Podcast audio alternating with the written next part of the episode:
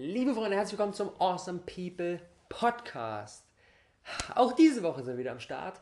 Mega, mega, mega geil. Wofür ich gerade ganz besonders dankbar bin, ist die Tatsache, dass wir jetzt erfolgreich unseren ersten Awesome Formel Kursdurchgang beendet haben. 31 Tage lang haben jetzt unsere krassen Rockstars hier an ihren Businesses gearbeitet, sich vernetzt, Klarheit bekommen, viele, viele Challenges gemacht, ihre Komfortzone rausgeschoben und ja, Jetzt haben wir ein Ergebnis und es ist mega viel passiert bei all denen. Wir haben jetzt am Wochenende unser Abschlussevent hier in Berlin gehabt, waren auch nochmal gut 30 Leute dabei, ähm, haben den ganzen Tag uns gefeiert, dass wir es geschafft haben, hier gemeinsam 31 Tage lang all unsere Projekte weiter voranzubringen und jetzt den Grundstein gelegt haben für eine richtig, richtig, richtig gute Zukunft. So schön zu sehen, das ganze Feedback der Leute zu bekommen.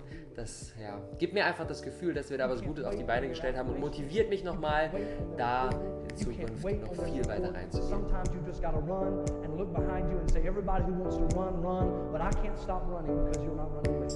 Listen, listen to me, hear me. You can't stop chasing your dream just because somebody in your life won't chase it with you. You can't stop believing in yourself just because somebody in your life won't believe in you. You can't stop chasing the dreams of your life just because when you know when you do it, you're going to have to do it all by yourself. Und nachdem wir dann am Samstag äh, da viel, viel Programm mit allen hatten, ähm, gab es am Sonntag noch zwei Workshops von Teilnehmern aus dem Kurs. Und zwar die Andrea hat was gemacht zum Thema berufliche Klarheit. Wie finde ich da genau meinen Weg? Und Bastian und Lukas haben etwas gemacht zum Thema Speedreading. Und ein Learning aus diesem Speedreading Workshop, das möchte ich heute mal mit euch teilen. Und zwar erstmal vielleicht als kurzes Intro. Ähm, was ist eigentlich Speedreading? Speedreading ist eine andere, eine, eine andere Lesemethode, mit der wir es schaffen, erstens schneller zu lesen und zweitens mehr davon zu behalten. Und das klingt jetzt erstmal wie eine, wie eine Wunderpille, funktioniert aber wirklich. Wir haben vier Stunden Workshop gemacht, ich habe super viel draus gezogen, werde das in Zukunft für mich umsetzen. Dazu dann aber auch ähm, in Zukunft nochmal weitere Input, werde ich mit Sicherheit auch noch eine extra Episode machen.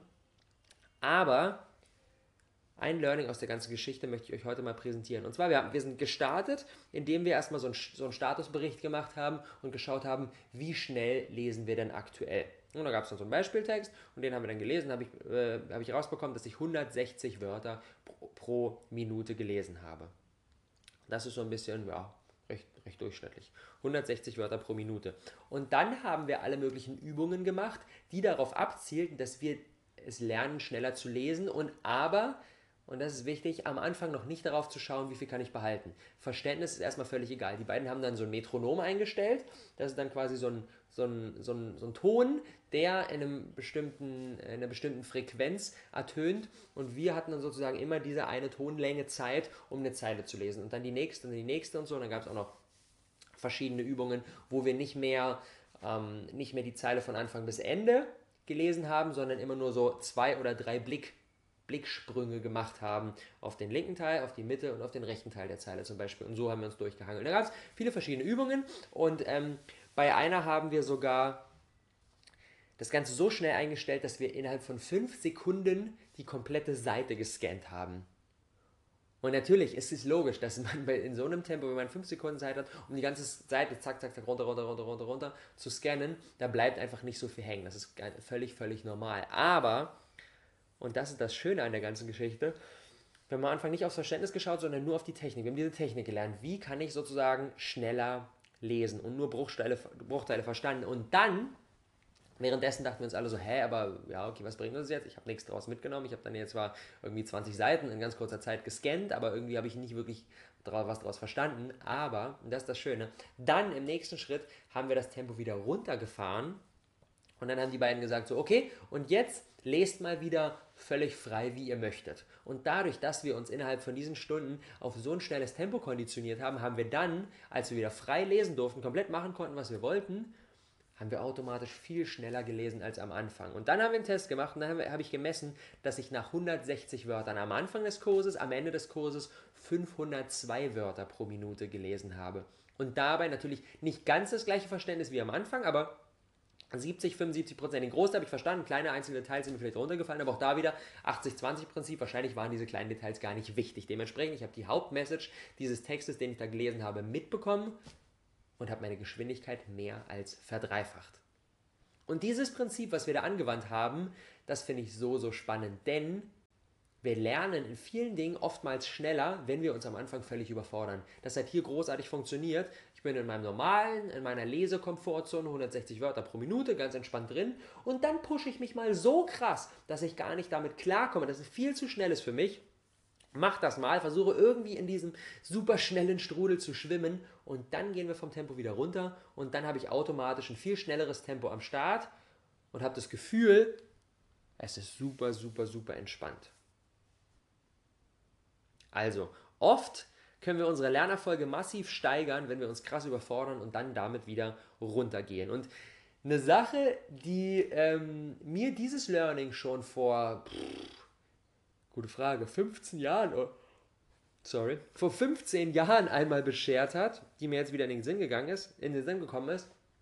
Ich habe ähm, letztens beim Aufräumen meines Kellers habe ich so eine Kiste gefunden, habe so ein bisschen durchgeforstet, dann habe ich mein altes, mein erstes, mein Nokia-Handy, das sind, ich weiß nicht, wie das Ding heißt, Nokia 52, 30, irgendwie sowas, diesen alten Knochen, was jeder damals hatte, Schwarz-Weiß-Handy oder beziehungsweise hellgrün, dunkelgrün war, der, war das Display, ähm, noch weit, weit vor der ersten Smartphone-Generation und da gab es das Spiel Snake. Snake mit Sicherheit, jeder hat das schon mal gezockt, war dann so eine Schlange und die musste dann immer solche, so ihre Beute fressen. Und dann war ich immer bei einem bestimmten Level.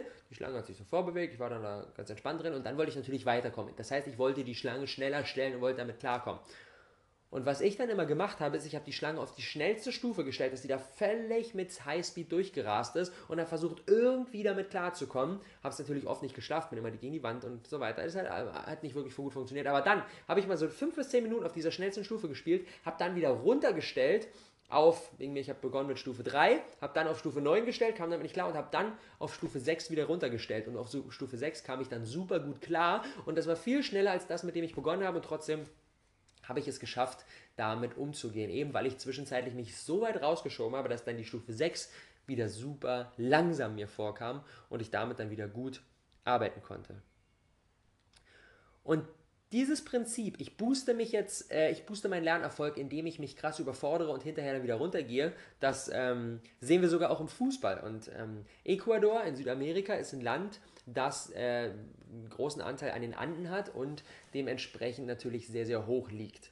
Und dann die Ecuador, aber auch viel, viele von den anderen Ländern, Chile auch genauso, Bolivien auch genauso. Aber bei, bei Ecuador ist es besonders krass, die ganzen Fußballspieler, die trainieren halt immer, weil die ganzen Städte so hoch liegen, trainieren halt, trainieren halt immer in den krassen Höhengegenden. Und in Höhengegenden, jeder kennt das, wer schon mal wandern war, ähm, 2.000, 3.000 Meter Höhe, ist es einfach schwieriger zu atmen. Ist es einfach schwieriger zu atmen. Und wenn du dann deine Kondi so krass trainierst, dass du in diesen Höhengegenden wirklich 90 Minuten durchhalten kannst, dass du krasse Trainings, Sprinttrainings, Ausdauertrainings absolvieren kannst, dann wird deine Lunge so, so stark. Und dann ist immer ein interessantes Phänomen, wenn dann die Brasilianer, die natürlich alle super gut am Ball unterwegs sind, aber die natürlich im Flachland trainieren, wenn die dann ein Auswärtsspiel haben bei Ecuador, dann sind die richtig am struggeln weil die Ecuadorianer, die die krasse Ausdauer in den Höhengegenden sich antrainiert haben, natürlich den Brasilianern überlegen sind und die natürlich nur mit ihren krassen Ballkünsten gegenhalten können, aber es oft auch nicht schaffen. Dementsprechend haben die Brasilianer in Ecuador immer einen mega schwierigen Stand.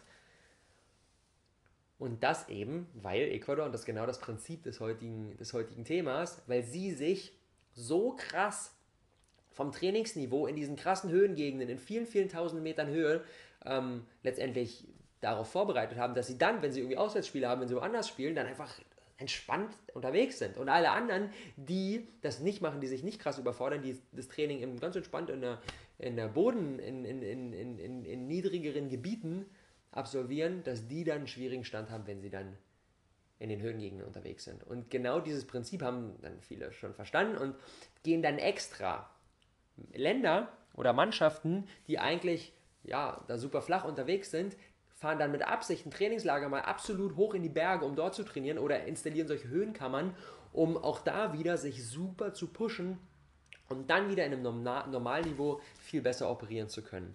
Und das ist genau das gleiche Prinzip, das wir uns hier zunutze machen können. Wenn wir irgendetwas lernen wollen, wenn wir unseren Erfolg in irgendeinem bestimmten ähm, Gebiet boosten wollen, dann macht es oft so viel Sinn, sich erstmal krass zu überfordern. Zum Beispiel, wenn wir jetzt sagen, wir wollen jetzt einen YouTube-Kanal starten, wollen zwei, drei Videos die Woche machen, und das fühlt sich an wie, boah, zweimal, zwei, dreimal die Woche, ich weiß nicht, wie ich das schaffen soll, dann mache ich mal eine Challenge und mache mal 30 Videos in 30 Tagen. Mache mal 30 Tage lang jeden Tag ein Video, pushen uns dadurch enorm. Jeden Tag denken wir so, oh, was mache ich heute, was mache ich heute. Und wenn wir es dann aber durchgezogen haben, dann sind zwei bis drei Videos die Woche ein absoluter Klacks. Dann ist es ein Kinderspiel. Dann ist es überhaupt gar keine Herausforderung mehr, weil wir genau das gleiche gemacht haben wie ich, als ich Snake gespielt habe, oder die Ecuadorianer, wenn sie für die Fußballspiele trainieren, oder wie wir es beim Speedreading gemacht haben, weil sie sich erstmal enorm außerhalb von ihrer Komfortzone rausschieben, weil sie sich überfordern, um dann in einem angenehmen, gefühlt angenehmen Niveau viel besser unterwegs zu sein als am Anfang. Das heißt,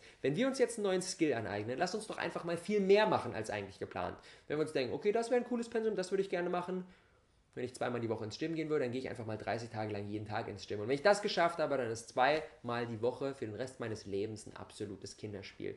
Wir nehmen quasi kurzzeitig einen echten Struggle in Kauf, kurzzeitig, dass wir irgendwie versuchen, Teufel komm raus, da drin zu schwimmen und irgendwie damit klarzukommen, um uns dann hinterher unsere Messlatte, unser Niveau so krass rausgeschoben haben, dass es jetzt super entspannt ist, wenn wir in einem guten Niveau unterwegs sind. Und das ist genau das gleiche, was ich auch mit der, mit der Ernährung immer wieder feststelle. Früher habe ich mich mega ungesund ernährt und dann habe ich angefangen und habe Rohkost gegessen. Habe knapp vier Jahre lang 100% Rohkost gegessen. Habe den ganzen Tag Obst, Gemüse, ungekocht, unfassbar gesund.